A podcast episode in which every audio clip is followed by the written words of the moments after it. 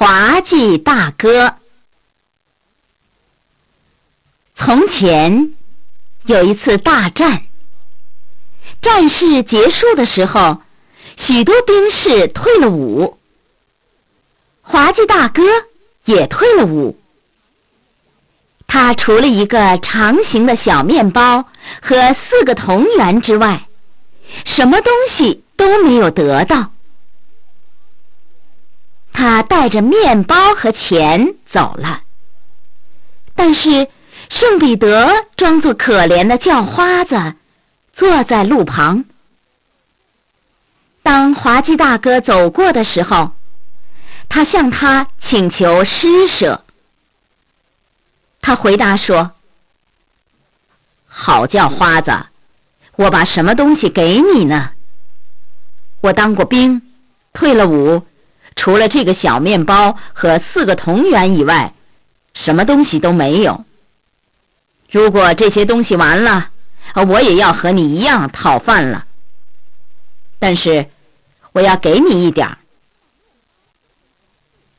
他把面包分成四份给了圣彼得一份又给了他一个铜元。圣彼得谢了他，继续往前走。他扮成了另一个叫花子，坐在那兵士必须走过的路旁。兵士到圣彼得跟前的时候，圣彼得和从前一样，请他施舍。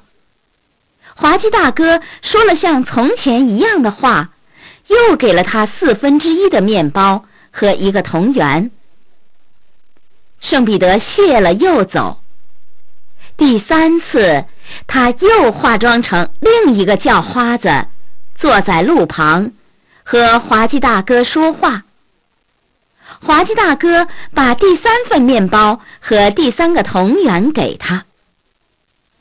圣彼得谢了，滑稽大哥向前走，他只有四分之一块面包和一个铜元了。他走到旅馆里。把面包吃了，又喝了一个同源的啤酒。他吃了再走，圣彼得也扮成一个退伍的兵士，朝他走来，向他说：“哎，伙伴，你好啊！呃，你可以给我一块面包吃，一个同源打酒喝吗？”滑稽大哥回答说：“我哪里有呢？”我退了伍，除了一个长面包和四个铜元之外，什么东西都没有得到。我在路上碰到三个叫花子，给了他们每人四分之一的面包和一个铜元，最后四分之一的面包我在旅馆里吃了，最后的一个铜元我买啤酒喝了。现在呀，我两手空空。如果你也没有什么东西。我们可以一起去讨饭。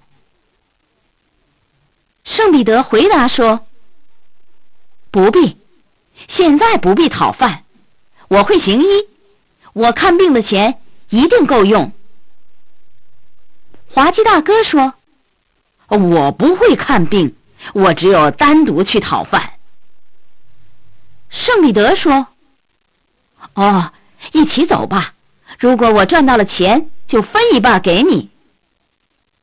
滑稽大哥说：“啊，那很好。”于是他们一起走了。他们走到一个农夫家的房子跟前，只听里面大声痛哭，便进去看。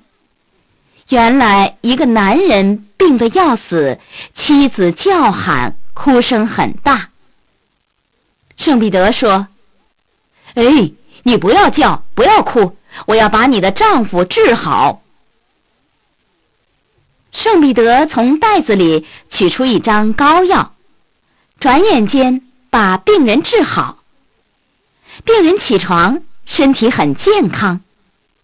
丈夫和妻子都非常喜欢的说：“哎呀，我们怎样才能报答你呢？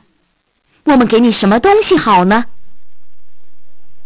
但是圣彼得什么东西都不要，农夫越是请求，他越是推辞。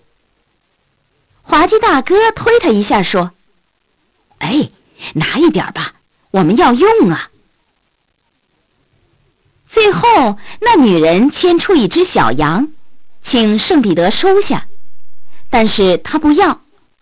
滑稽大哥又推他说：“蠢东西，收下吧，我们要用啊。”圣彼得说：“好吧，我收下就是了，但是我不拿它。如果你要，你就拿着。”滑稽大哥说：“这没有困难，我一定要拿着。”于是，滑稽大哥把羊放到肩头，他们走了，来到一个森林里。滑稽大哥觉得小羊很重，他也饿了。就向圣彼得说：“哎，呃，你看这地方很好，我们可以在这儿把小羊煮了吃。”圣彼得回答说：“我同意，但是我不会煮。如果你要煮，呃，我这里有一只锅。我要去散步，等烧好了我再来。但是我没有回来的时候，你不要吃，我一定早些来。”滑稽大哥说：“啊，只管去吧，我会烧，我一定要弄好。”圣彼得走了，滑稽大哥杀了小羊，生起火来，把肉放到锅里煮。羊煮好了，圣彼得还没有回来。滑稽大哥把羊从锅里拿出来，切开，看见了羊心。他说：“嗯，据说这是最好的东西。”他尝了一尝，最后把它完全吃了。圣彼得回来了，说：“你可以吃一整只羊，我只要吃羊心，请你给我吧。”滑稽大哥拿着刀叉。假装在羊肉里认真找，但是找不着。最后，他直截了当的说：“没有。”圣彼得说：“那羊心到哪儿去了呢？”滑稽大哥回答说：“哦，我不知道。哎你看，我们两个真是傻子，找小羊的心，没有想到小羊是没有心的。”圣彼得说：“哎，这倒是一件新闻。每个动物都有心，为什么小羊没有心呢？”不，一定没有，兄弟，小羊是没有心的。你仔细想一想，就可以记得小羊实在是没有心的。圣彼得说：“那好了，如果没有羊心。”我就连羊肉都不要吃，你一个人去吃吧。滑稽大哥说：“哦，我现在吃不完的，我要放到背包里带走。”他把小羊吃了一半，剩下的放到背包里面。他们继续朝前走，圣彼得变出一条大河，横在路前。他们必须过去。圣彼得说：“你前头走吧。”滑稽大哥回答说：“哦，不不，你前头走。”他心里想：“如果水太深了，我就不过去。”圣彼得就过河，水只到他的膝部。于是。滑稽大哥也要过去，但是水渐渐大了，涨到他的脖子。他叫道：“哎，兄弟，帮助我！”圣彼得说：“你肯承认你吃了羊心吗？”他回答说：“不，我没有吃羊心。”水越涨越大。一直到他的嘴边，滑稽大哥叫道：“呃呃，兄弟，帮助我！圣彼得又说：“那你肯承认你吃了羊心吗？”他回答说：“哦不，我没有吃羊心。”圣彼得不愿让他淹死，叫水落下，帮助他过去。他们再向前走，来到一个国里，他们听到公主病得要死。滑稽大哥向圣彼得说：“喂，兄弟，那是我们的一笔收入。如果呃我们把它医好了，我们永远都有办法了。”他觉得圣彼得走得不够快，向他说：“呃，好兄弟，啊，举起你的腿，让我们早些到那里。”虽然滑稽大哥催圣彼得赶快走。但是圣彼得越走越慢，最后他们听说公主死了。滑稽大哥说：“哎，我们真倒霉，都因为你走的太慢了。”圣彼得说：“不要闹了，我不但能够把病人治好，而且能够叫死人复活。”滑稽大哥说：“哦，如果是这样，呃，那还可以过得去。但是你至少要给我们弄半个王国来。”以后，他们走到王宫里，所有的人都很悲哀。圣彼得向国王说：“他可以叫公主复活。”他们便带圣彼得到公主那里。圣彼得说：“给我拿一只锅和水来。”锅拿来了，他叫所有的人都出去，只准滑稽大哥在跟前。以后，他砍下公主的四肢，丢到水里，在锅底下生火煮。所有的肉都从骨头上掉下来的时候。他把美丽的白骨拿出来，放在桌上，按照原来的次序排列。排好之后，他走到面前说：“以至尊三位一体的名义，死者起来。”他说了三遍。当他说第三遍的时候，公主站了起来，又活了。她显得健康而美丽，国王非常高兴，向圣彼得说：“哦，请你说要多少报酬？啊，就是要半个王国，我也要给你。”但是圣彼得回答说：“我认什么都不要。”滑稽大哥心里想：“哎呀，你这个傻瓜！”他就从旁边推他的伙伴说：“啊啊，不要这样蠢！如果你不要，我是要的。”圣彼得还是一点东西都不要。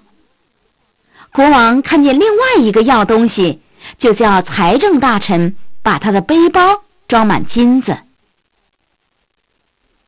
然后他们继续走路。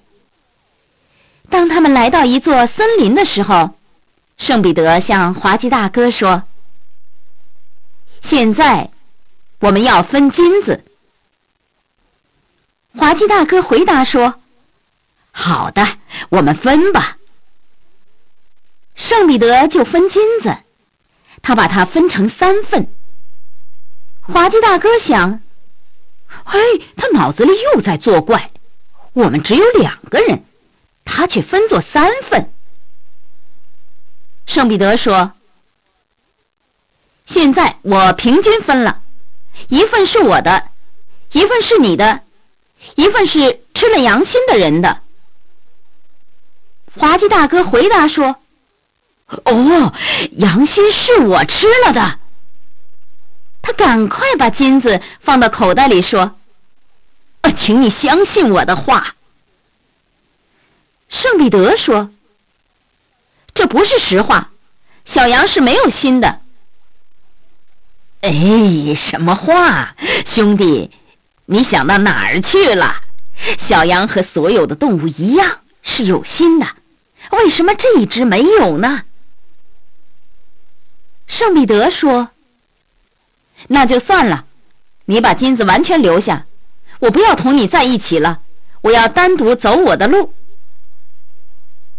滑稽大哥回答说：“好兄弟，随你的便，祝你平安。”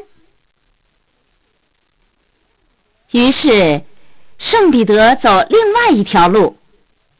滑稽大哥想：“哼，他走了很好，他是个古怪的人。”滑稽大哥虽然有了钱，但是他不知道怎样用，他浪费。随便送人，过了一些时候，他就花光了。他来到一个国里，听说公主死了，他想：好啦，这是一件好事，我要叫他复活，他们就会给我很大一笔钱。于是，他到国王那里自告奋勇，要叫死人复活。国王已经听说有一个退伍的兵士到处旅行，能叫死人复活，心里想：滑稽大哥或许就是那个人。但是国王不相信他，就问他的顾问们。顾问们叫他大胆试一试，因为他的女儿反正是死了。于是。滑稽大哥叫人给他拿了装水的锅来，叫所有的人都出去砍下公主的四肢，丢到锅里。锅底下生着火，像他看见圣彼得所做的一样。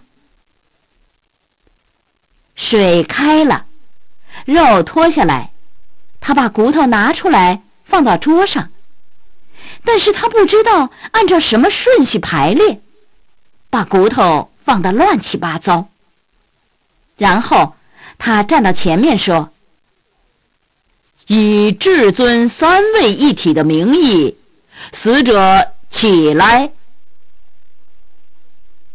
他说了三遍，骨头一动不动。他又说了三遍，同样没有用处。他叫道。你这大胆的姑娘啊，起来，起来，不然你就要倒霉了。他说这话的时候，圣彼得忽然从窗户里进来，还是和从前一样，扮成一个退伍的兵士。他说：“你这个无法无天的人，你在这里干什么？你把死人的骨头摆得乱七八糟，他怎样能够复活呢？”滑稽大哥回答说：“哦，好兄弟，我已经尽了我的力量了。这一次我要帮助你逃出困难，但是我告诉你，如果你再做这样的事儿，你就要得祸。你也不准向国王要求任何东西或接受任何东西了。”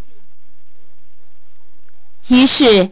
圣彼得把骨头按照原来的顺序排好，向他说了三遍：“以至尊三位一体的名义，死者起来。”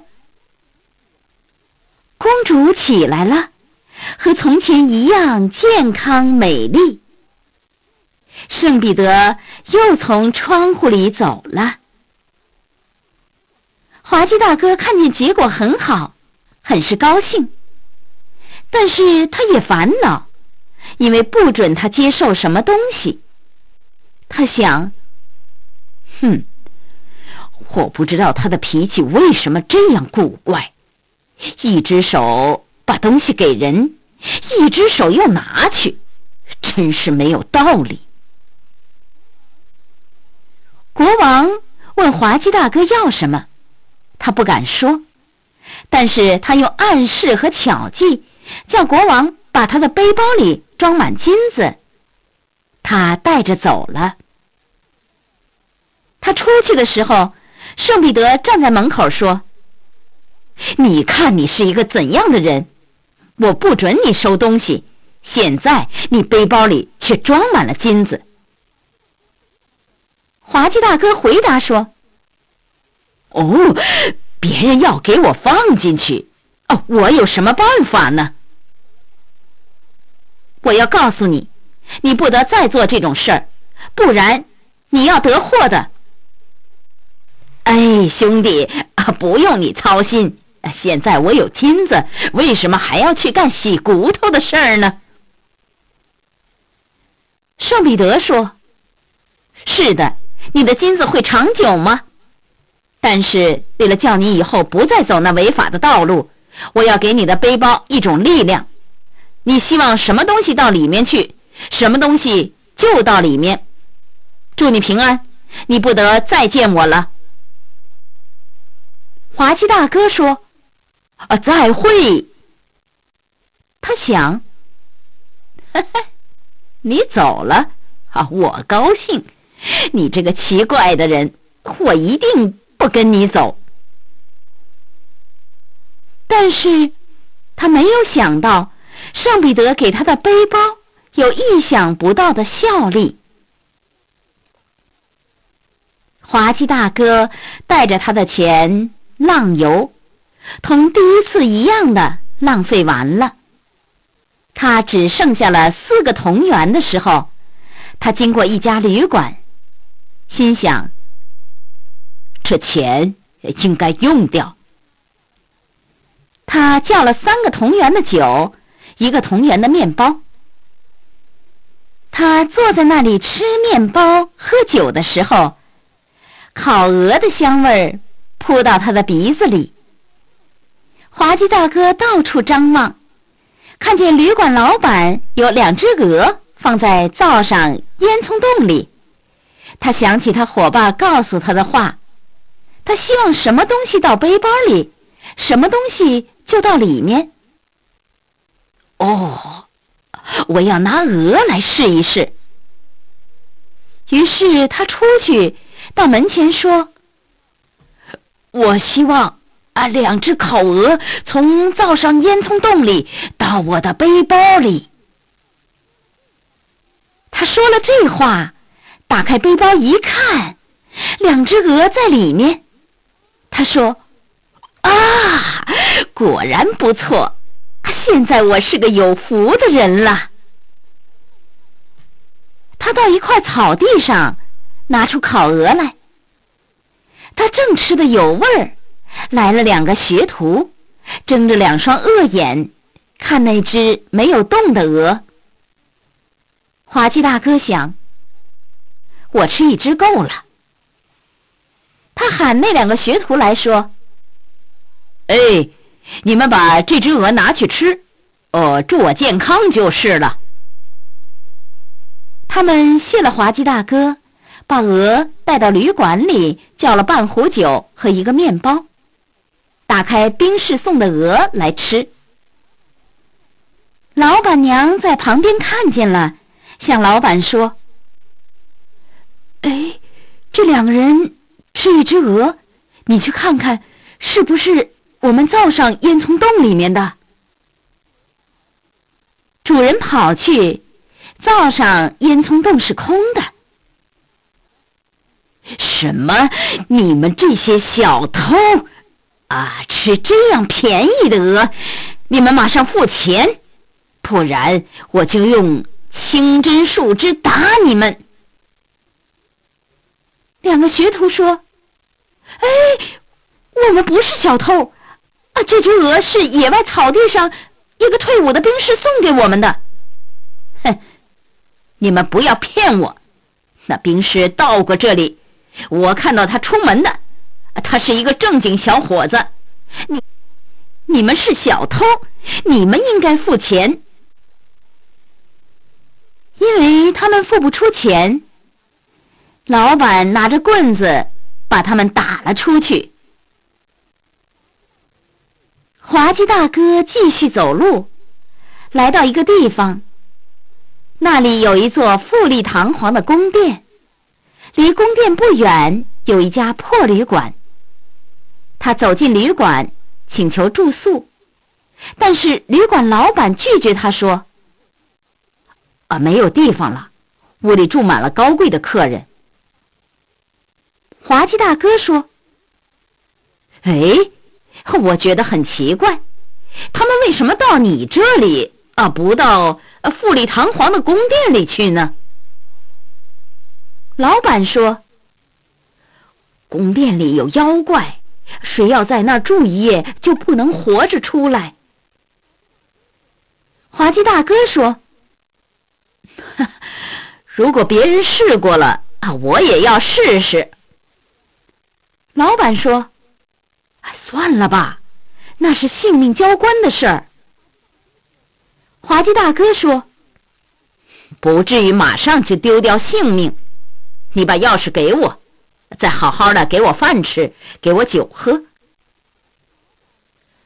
老板把钥匙和酒饭给他，滑稽大哥带到宫殿里，随意的吃，仔细的尝味儿。最后他要睡了，因为没有床，就躺到地上。不久他就睡着了。夜里，他被很大的声音吵醒了。他打起精神，看见房里有九个很丑陋的魔鬼，在他周围排成圆圈，围着他跳舞。滑稽大哥说：“你们随便跳吧，啊，只是不要离我太近。”但是魔鬼向他越逼越近，可恶的脚差不多要踏到他的脸上了。他说：“哎。”你们这些魔鬼啊，安静些！但是他们越闹越凶，滑稽大哥气了，喊道：“哎，我要叫你们马上安静下来！”他抓着一条椅子的腿儿朝他们中间乱打，但是九个魔鬼一个兵士寡不敌众。如果兵士朝前面打，后面的魔鬼就抓他的头发，拉得他很可怜。他喊道：“哎，魔鬼！现在我忍不住了，快等着吧！九个都到我背包里去。”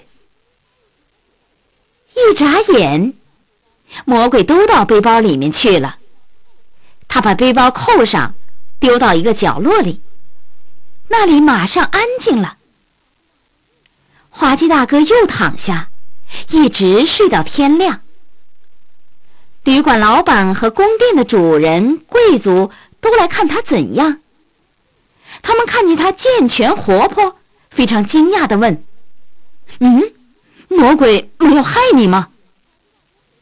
滑稽大哥回答说：“ 哪里的话，我把九个魔鬼都装在我背包里。”你们可以安安静静的住你们的宫殿，从此没有魔鬼在里面了。贵族谢了他，送了他很多东西，请他为他服务，要养活他一辈子。他回答说：“好，不不不，哦，我漫游惯了，我要到别处去。”滑稽大哥走了。到一个铁匠铺里，把装着九个魔鬼的背包放到铁砧上面，请铁匠和他的伙计们打。他们拼命用大锤子打，魔鬼叫的可怜。以后他打开背包看，死了八个，一个在折缝里没有死，溜了出来，跑到地狱里去了。以后。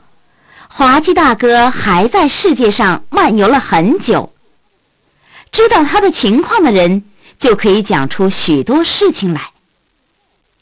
最后他老了，想到他的末日，就到一个以虔诚著名的隐士那里，对他说：“哦，我不高兴漫游了，我希望。”到天国去。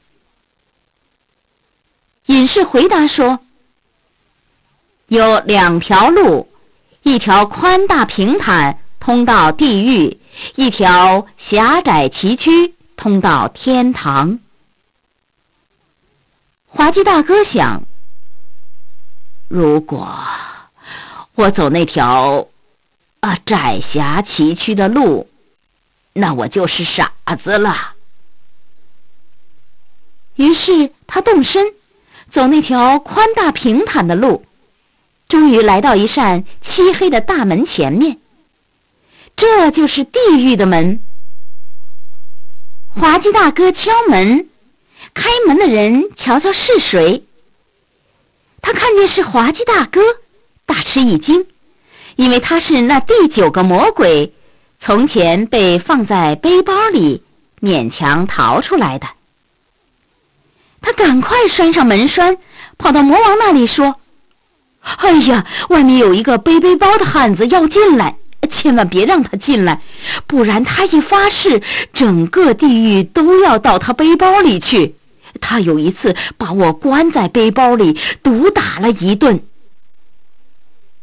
于是，他们叫滑稽大哥走开，不准他进来。滑稽大哥想：如果呃他们不要我进地狱，我要看看是不是可以进天堂，因为我总得找一个地方住啊。他就转身再走，到天国大门前面敲门。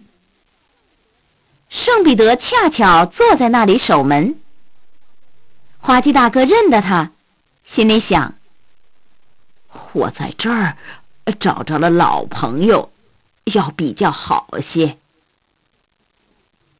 但是圣彼得说：“难道你要到天国里来吗？”啊，兄弟，啊，让我进来，我应该找个地方住。如果他们在地狱里接待了我，我就不到这里来了。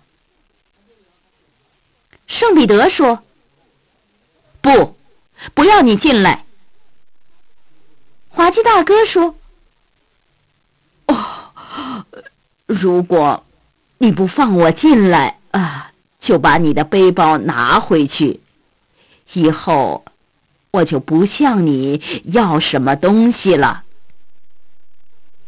圣彼得说：“那么就把它拿来吧。”于是滑稽大哥就把背包从窗户格子中间递到天堂里。圣彼得接着挂在他的靠背椅旁边。滑稽大哥说。我希望啊，自己到我的背包里去。转眼之间，滑稽大哥就到了背包里，坐在天国里了。圣彼得只好让他在那里。